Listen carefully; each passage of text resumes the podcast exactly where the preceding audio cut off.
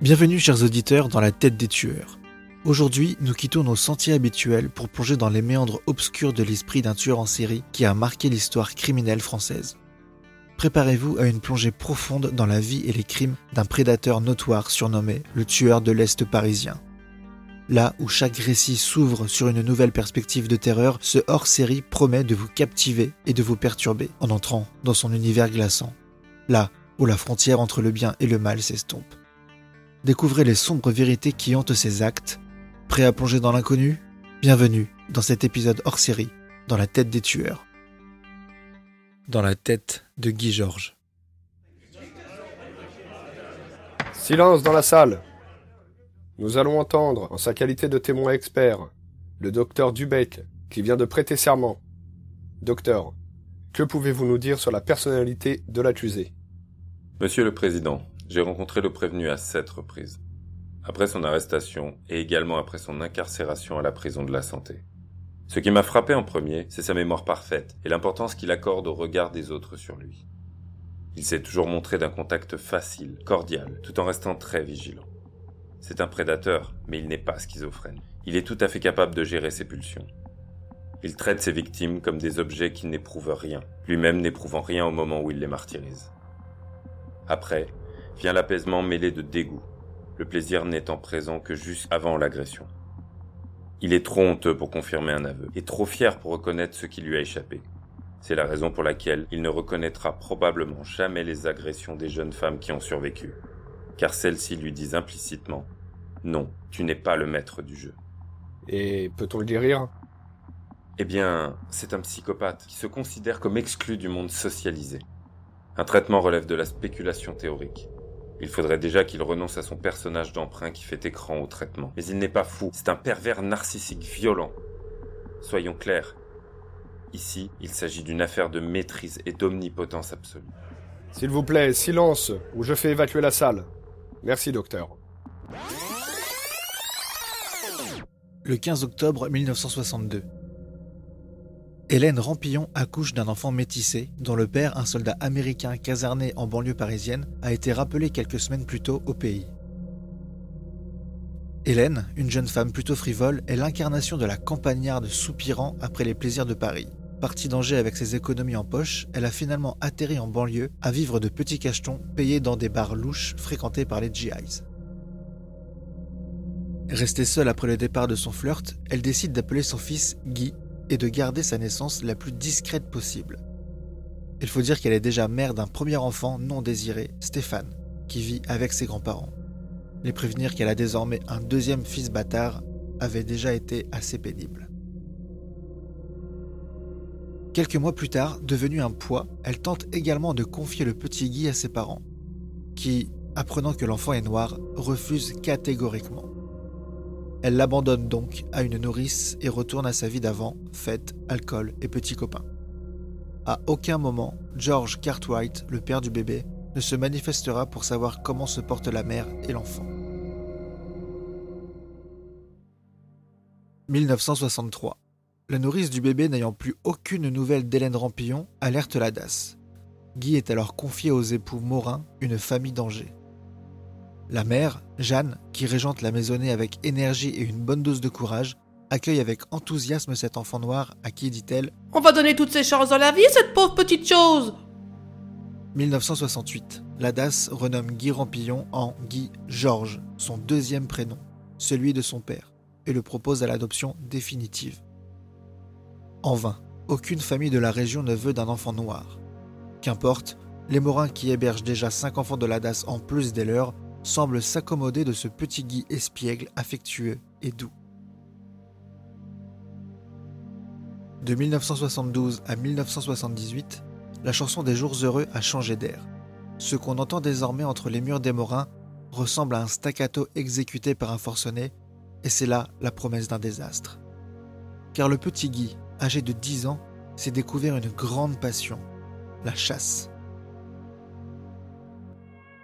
À l'aide d'un couteau volé, il pratique assidûment le braconnage, pour lesquels il s'isole des journées entières dans les bois, et se glisse dans la peau d'un personnage de Tom Sawyer qu'il admire beaucoup, Joe, un Indien persécuté et accusé à tort de meurtre.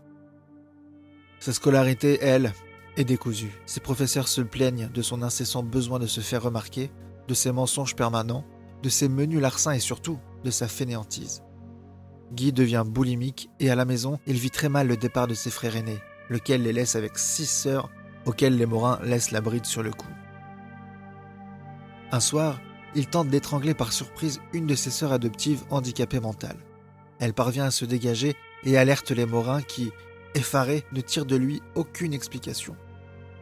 Puni, forcé de dormir à la belle étoile la nuit suivante, il restera bouche cousue sur l'incident, mais n'aura de cesse de se rebeller contre toute autorité par la suite. En 1978. Elles sont partout, partout dans la maison. J'ai plus aucun endroit rien qu'à moi.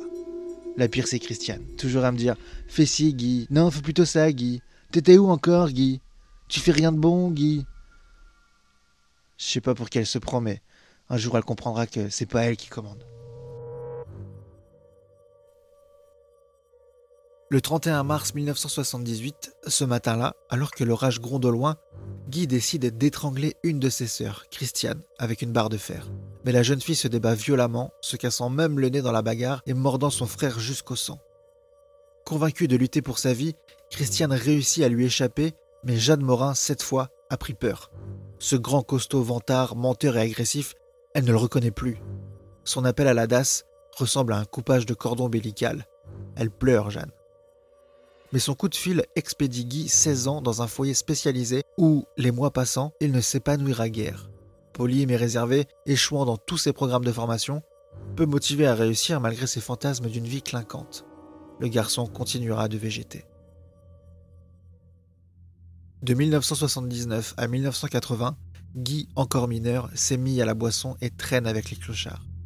Il ne fait plus que boire, fumer, voler et agresser quatre femmes en tout, dont la dernière Roselyne, à qui il a mis un coup de couteau dans la joue parce qu'elle refusait de lui abandonner son sac à main. Mais elle s'accroche et survit, Roselyne, et elle a même réussi, sur son lit d'hôpital, à décrire parfaitement son agresseur. Guy, retrouvé ivre-mort dans une gare et identifié comme l'agresseur potentiel, est arrêté par une patrouille de police. En juin 1980. Bonjour, monsieur Georges. Je suis Martin Lejeune, un des experts désignés pour vous évaluer. Je suis obligé de vous parler Parce que mon avocat, euh, il dit que je suis pas obligé. Non, vous êtes entièrement libre de me parler ou non. Si vous voulez, on peut juste discuter un peu et voir si on s'entend bien. Je ne suis pas là pour vous juger, juste pour vous écouter. Ok, ça me va. Vous connaissez le résultat du match d'hier soir contre l'OM Personne ne me parle depuis que je suis arrivé ici. J'ai même pas le droit de sortir en promenade avec les autres. Ah, je suis désolé. Je suis pas très foot. Vous êtes pas pour le PSG Si, je suppose, puisque je suis parisien. ouais, tant mieux. Ah, parce que moi, je cause pas un supporter de l'OM. Donc vous aimez le foot? Il y a d'autres sports que vous aimez? Le tennis, j'adore. Quand j'étais au centre, je regardais tous les matchs du Grand Chelem. Vous avez un joueur préféré ou une joueuse? Une joueuse Vous rigolez Vous les avez bien regardés? On dirait des mecs. J'aime bien John McEnroe, il a la rage, c'est un, c'est un gagnant. C'est pas lui qui se laisserait marcher sur les pieds. Vous avez l'impression qu'on vous marche sur les pieds? Quoi? C'est pas facile ici, vous savez, on, me traite mal. Et franchement, je peux vous le dire, les matons se foutent de moi. Quand je crie, ils font semblant de pas m'entendre et ils font exprès de faire tomber ma bouffe. Sérieux, si, si j'étais dehors. Que feriez-vous si vous étiez dehors? Rien. Et si on parlait un peu de ce qui vous a amené ici, vous voulez bien? Y a rien à dire parce que j'ai rien fait. Pourtant, cette dame qui est arrivée à l'hôpital avec un couteau dans la joue, elle vous a bien reconnu quand elle vous a vu au commissariat. Hmm, je suis pas au courant. D'accord, d'accord, changeons de sujet. À propos du centre, justement, j'y suis allé, et on m'a dit que vous ne veniez plus que pour prendre un repas et une douche de temps en temps. Où vivez-vous depuis tout ce temps? Un peu partout, j'aime bien dormir dans les bois, et parfois je loue une chambre pour quelques jours, ça dépend... Ça dépend un peu, quoi. Mais ça dépend de quoi? Où trouvez-vous l'argent? Bah, euh, je fais des petits boulots, euh, je me débrouille. Vous n'avez jamais volé de quoi vivre? Je suis pas un voleur. J'ai pas été élevé comme ça. J'ai des projets, moi, dans la vie. Je, veux monter ma boîte. Mais en attendant, j'ai entendu des bruits de couloirs. Ah ouais? Je savais pas que ça parlait, les couloirs. Ils racontent quoi? En fait, j'ai eu accès à quelques procès-verbaux qui disent que vous avez été plusieurs fois contrôlé en rue en compagnie d'hommes plus âgés. Hein? T'as du quoi, là, mec? Mais rien, rien du tout. Rasseyez-vous, s'il vous plaît. Écoute-moi bien maintenant. Je connais ton nom et ton prénom. Si tu racontes des trucs comme ça au procès, quand je sortirai, je te ferai la peau. Pour l'agression de Roselyne, Guy Georges est condamné à un an de prison. Le rapport du docteur Lejeune était pourtant sans appel, le décrivant comme instable, impulsif et immature. L'expert mettait en garde contre de futures explosions pulsionnelles d'une violence rare. De 1981 à 1985, l'errance criminelle de Guy monte d'un cran chaque année.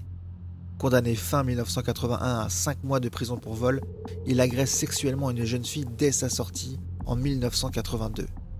Une agression pour laquelle il écope en février 83 d'une nouvelle peine de 18 mois. Le 27 février 84, profitant d'une permission pour bonne conduite, il tente de violer une autre femme, Pascal, qui réussit à s'enfuir et à alerter les secours. Il est condamné pour ces faits à 10 ans de réclusion dans une prison de camp spécialisée pour agresseurs sexuels, où il refuse toute thérapie, ne comprenant pas pourquoi on veut le guérir, puisqu'il n'est pas malade. Le 18 janvier 1991, du temps a passé. Et si les alentours de la prison de Caen ont connu plusieurs fois le cycle des quatre saisons, à l'intérieur des murs d'enceinte, un homme n'a guère changé. Il a bien les tempes légèrement grisonnantes, mais son corps a gagné en muscles ce que son esprit a perdu en humanité. À 30 ans à peine, Guy Georges a déjà passé la moitié de sa vie derrière les barreaux. Et en ce vendredi de janvier, noyé sous la bruine, il profite d'un régime de semi-liberté pour s'évanouir dans la nature. Décidé à ne plus jamais retourner en prison, il a sauté dans un train, destination Paris. Cette fois-ci, il veut se donner du bon temps et personne ne l'en empêchera. Le 24 janvier 1991. J'ai tellement peur. Je n'arrive même pas à comprendre ce qui m'est arrivé. Je rentrais juste tranquillement chez moi et tout a basculé. Et il ne dit rien. Seulement quand je l'ai découvert derrière moi au moment d'ouvrir ma porte et que j'ai demandé ce qu'il me voulait, il n'a eu que ce mot. Toi. Avant de me pousser à l'intérieur et de refermer à clé derrière lui.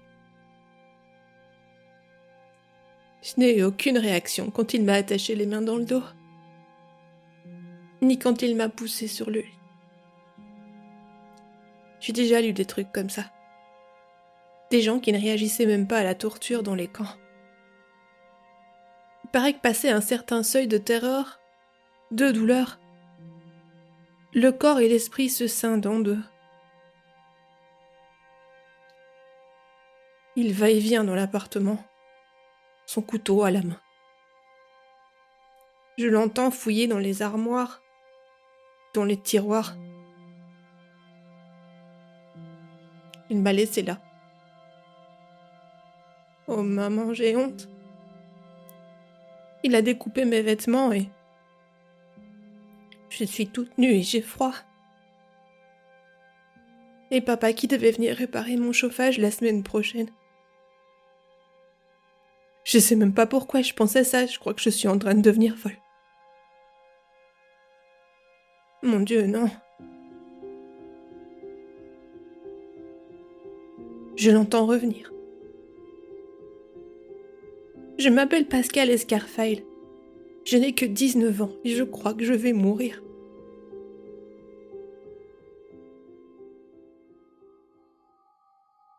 Le 25 janvier 1991, 5 heures du matin, au 41 rue Delambre, dans le 14e arrondissement. Bonsoir la compagnie. Ah, Michel. Désolé de t'avoir appelé. Ouais, bah t'expliqueras ça à ma femme. J'étais pas de garde. Marceau, merde.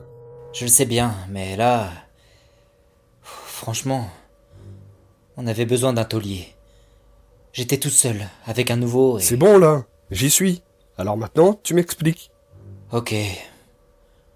On a un cadavre dans la chambre d'à côté. Déjà identifié. Elle s'appelle Pascal Escarfel. C'était quoi? Une frangine? Je crois pas, non. Ou alors, occasionnel. Mais j'ai rien trouvé qui va dans ce sens-là. Viens. C'est par ici. Putain de merde. Tu l'as dit. Qui l'a trouvé? Son petit ami. Il s'inquiétait de son silence depuis 24 heures. Il est monté ici et il a fini par défoncer la porte. Charmant spectacle. Où est le fiancé maintenant? Caron l'a emmené au 36 pour l'interroger.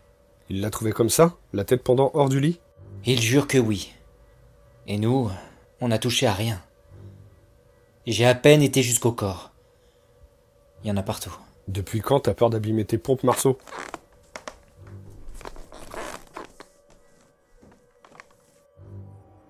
Il a découpé ses fringues? En tout cas, sa culotte et son soutif, oui. On a retrouvé son pantalon et un haut noir sous le canapé. Intact. T'as trouvé des ciseaux dans le coin? Non, mais la vie qu'il a coupé ça avec l'arme du crime. Mais ça n'engage que moi. Merde. Il l'a pas raté. À vue de nez, en plus de la coupure à la gorge, il l'a bien suriné deux ou trois fois. Pauvre gamine. Une jolie fille, non? Ah, ça. Y a qu'à regarder les photos dans la pièce d'à côté. Blonde, un beau sourire. Ouais, une belle nana. Chef, la scientifique est là. Ils attendent votre feu vert. Ok. Allez, Marceau. On dégage. Le 17 février 1991, s'étant trouvé rapidement sans le sou, obligé de dormir dans la rue, bref, aux abois, Guy Georges décide de se constituer prisonnier afin de retourner quelque temps à l'ombre. Il est réincarcéré à Caen où personne ne semble se soucier de ce qu'il a fait durant son mois d'évasion. Avocat, maton, directeur de la prison, jusqu'au juge d'application des peines, tous sont simplement soulagés d'avoir récupéré le prisonnier. En son fort intérieur, Georges jubile. Il les a bien bernés, ces imbéciles. Tuer finalement, c'est pas si difficile.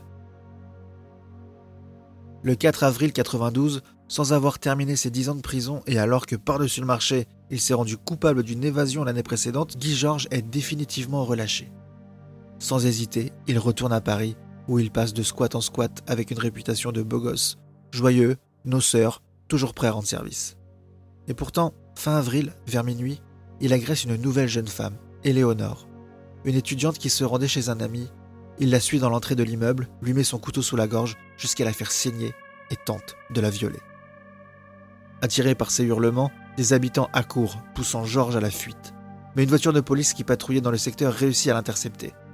Bien que multirécidiviste, il est condamné à seulement 5 ans d'emprisonnement, dont 3 avec sursis. Il y avait pourtant matière à un procès d'assises, mais on jugea que l'issue d'une telle procédure était hasardeuse et surtout trop coûteuse pour les contribuables. Alors, grâce à cette période de disette judiciaire, Guy Georges, après deux ans à peine, rentre à Paris. Sauf que cette fois, il se prostitue auprès d'une clientèle d'hommes riches. Fini les squats. Libre comme l'air, les poches pleines, un des pires prédateurs sexuels de tous les temps erre dans la capitale au gré de ses fantasmes.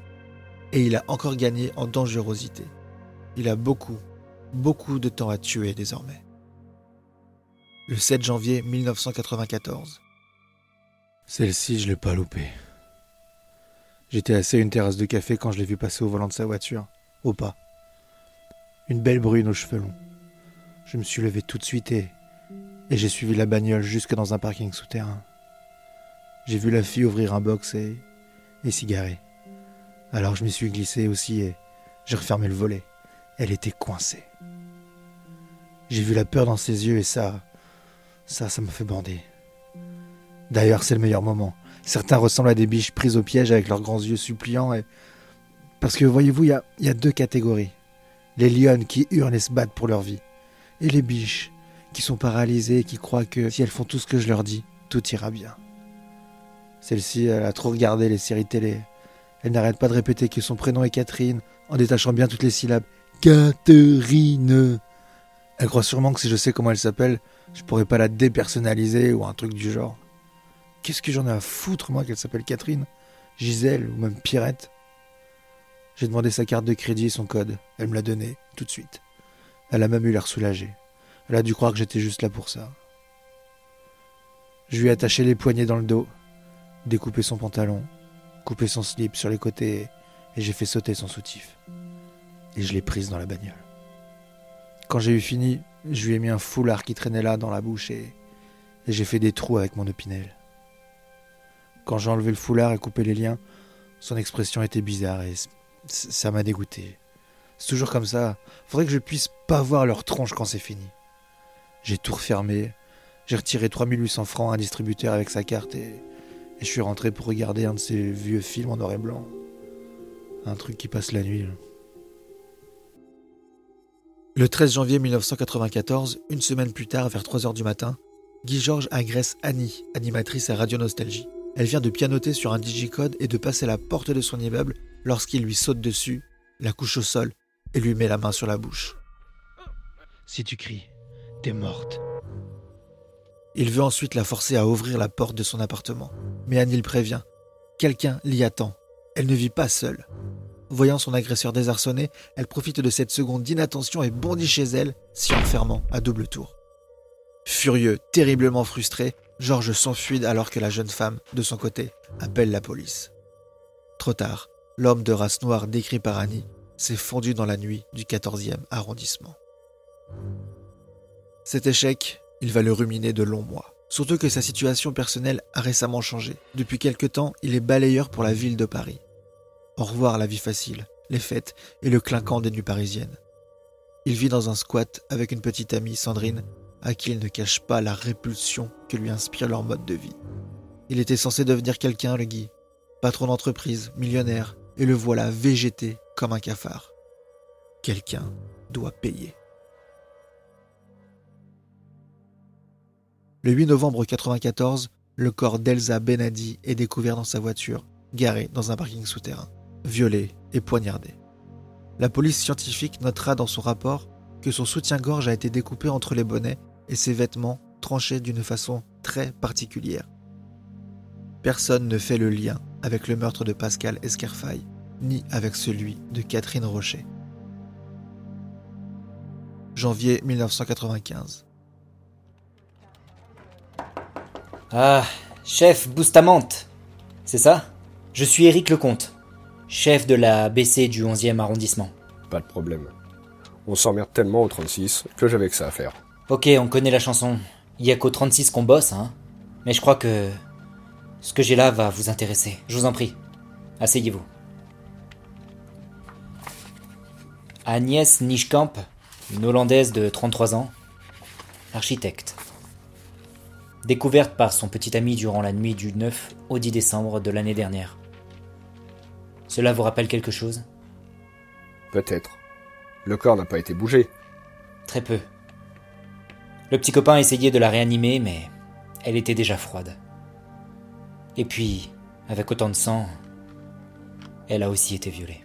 Qu'est-ce qui vous a amené à m'appeler? J'ai un ami qui bosse au 36. On boit des pots de temps en temps. Il m'a parlé d'un meurtre, début 91, qui ressemblait beaucoup à ce qu'on voit là. Vous confirmez? Ouais. Pascal Escarfaille. 19 ans. Une belle blonde. Des coups de couteau à la gorge. Vous avez des fringues de celle-ci? Absolument. La jupe et les sous-vêtements. Découpés.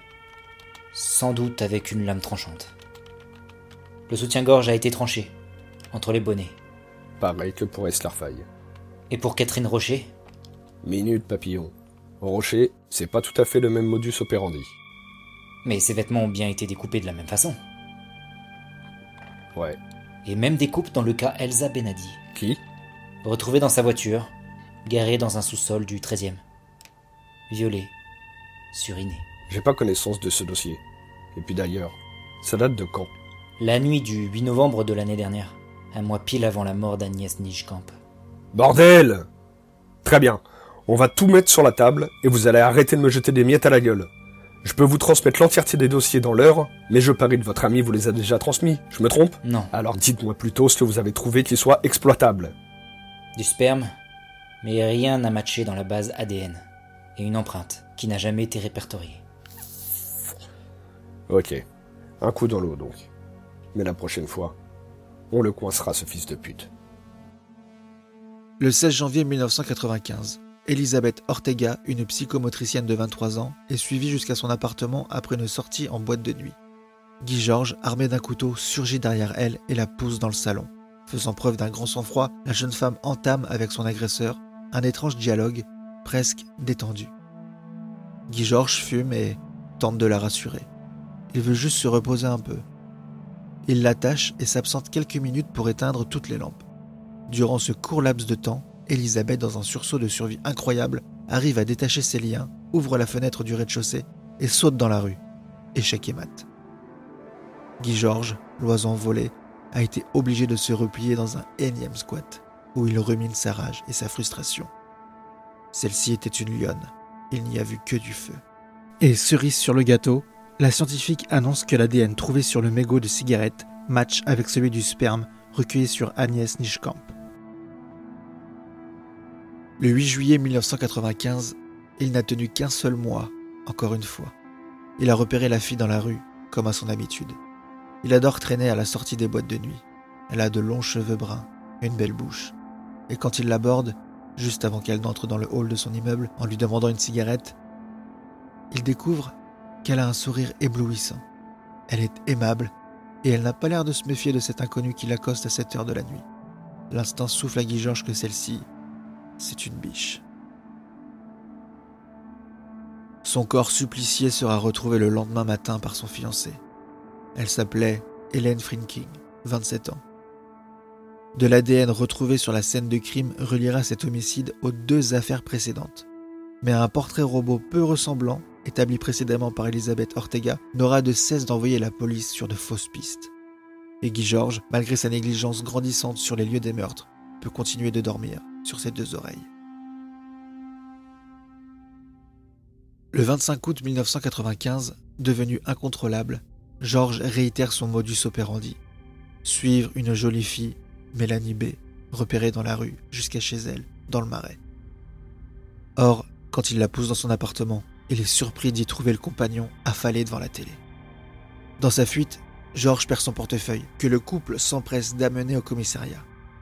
Mais à quoi pensait donc le tueur quand il se présente le lendemain dans le même commissariat pour déclarer la perte de ses papiers d'identité? Était-il troublé par l'échec cuisant de la veille?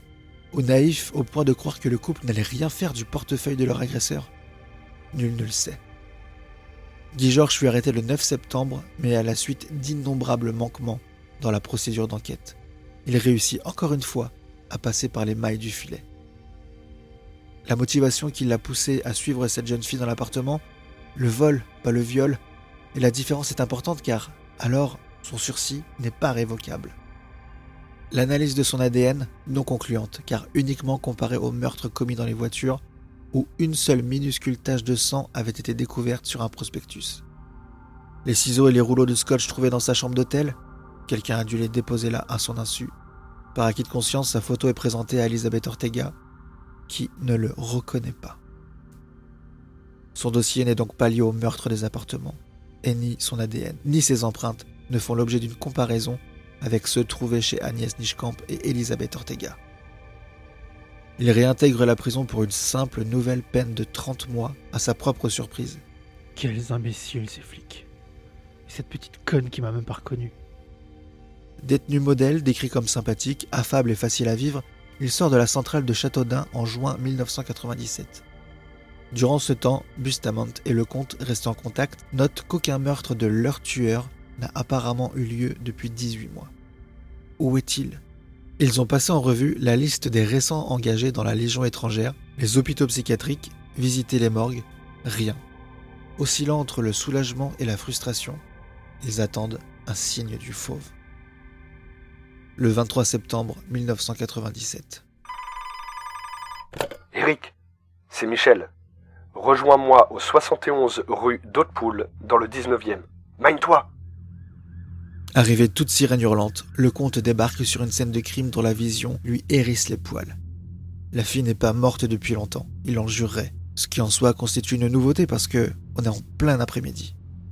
Elle est nue, jetée en travers du lit, entravée, avec un oreiller sur le visage. De là où il se tient, le comte peut voir les lacérations qui l'ont traversé de part en part, et cela même alors qu'il est gorgé de tant de sang qu'on pourrait le croire vermillon d'origine. Son soutien-gorge gît au sol, coupé en son milieu. Un raclement de gorge le fait se retourner brusquement. Il aperçoit Bustamante, qui se tient dans le coin de la chambre, juste derrière la porte. C'est lui. C'est obligé que ce soit lui. Le comte acquiesce. Il n'y a pas à discuter là-dessus, le fauve est revenu dans son antre parisien, et une empreinte digitale, retrouvée sur les lieux, leur donnera raison. Le 17 novembre 1997, inquiets d'être sans nouvelles de leur fille, Estelle depuis deux jours, les époux Magde découvrent son cadavre gisant, nu, dans son appartement. Elle est entravée avec des lacets et a été visiblement poignardée. Bustamante et le comte, sous l'égide du juge Thiel, décident de tout reprendre depuis le début. Par chance, encore une fois, le fameux ADN masculin est retrouvé et il est confirmé désormais dans quatre meurtres supplémentaires. Ceux de Pascal et Magali, mais aussi ceux de Catherine et Elsa. Au même moment, une source informe les médias que dans l'ignorance générale, un tueur en série a déjà tué sept femmes et il le baptise le tueur de l'Est parisien. Les brigades criminelles unissent leurs forces pour débusquer le tueur, Bustamante le compte en tête. Échaudé par tout ce battage, Guy Georges tente de repasser sous les radars, mais en vain. Il chaparde dans les magasins, se trouve mêlé à des dans des bars, vole un scooter. Arrêté plusieurs fois puis relâché, il attire de plus en plus l'attention sur lui. Surtout que le juge Thiel a enjoint à tous les laboratoires du pays, privés et publics, de rechercher le fameux ADN dans leur base de données. Le 23 mars 1998, à 19h, la patronne du labo de Nantes a un choc. Là, sous ses yeux, la correspondance. Aussitôt, la machine se met en branle, planque devant les squats, devant Saint-Vincent-de-Paul, devant sa banque, mais Guy Georges ne se montre pas. Alors qu'il est devenu l'ennemi public numéro un, une fuite se produit vers les médias. Une station de radio dévoile son identité, provoquant la fureur du juge Thiel, mais aussi celle de tous les flics de Paris. Guy Georges est finalement repéré à la sortie de la station de métro Blanche et arrêté sans aucune résistance. La traque est terminée. Le fauve est en cage. Mais encore faut-il qu'il y reste. Il nie tous les meurtres, exige un seul et même juge, car trois juges instruisaient les sept meurtres, et tente même de s'évader. Longuement examiné par les psychiatres, il fut reconnu le 14 mars 1999 comme étant responsable de ses actes. Lors de son procès en 2001, il ne finit par reconnaître les sept meurtres que poussés dans ses derniers retranchements et déclarera à l'annonce de sa peine de réclusion à perpétuité qu'il ne la purgerait pas parce qu'il allait se suicider. À la suite de cette affaire, Elisabeth Guigou, alors ministre de la Justice, fit voter la création d'un fichier national unique regroupant toutes les empreintes génétiques des délinquants et des criminels sexuels le FNEG, qui changea profondément le suivi des affaires criminelles en France. Aujourd'hui âgé de 60 ans, Guy Georges est toujours emprisonné à Enisheim, dans le Haut-Rhin. Il y est toujours décrit comme docile, de bonne composition, poli, bref, le détenu idéal.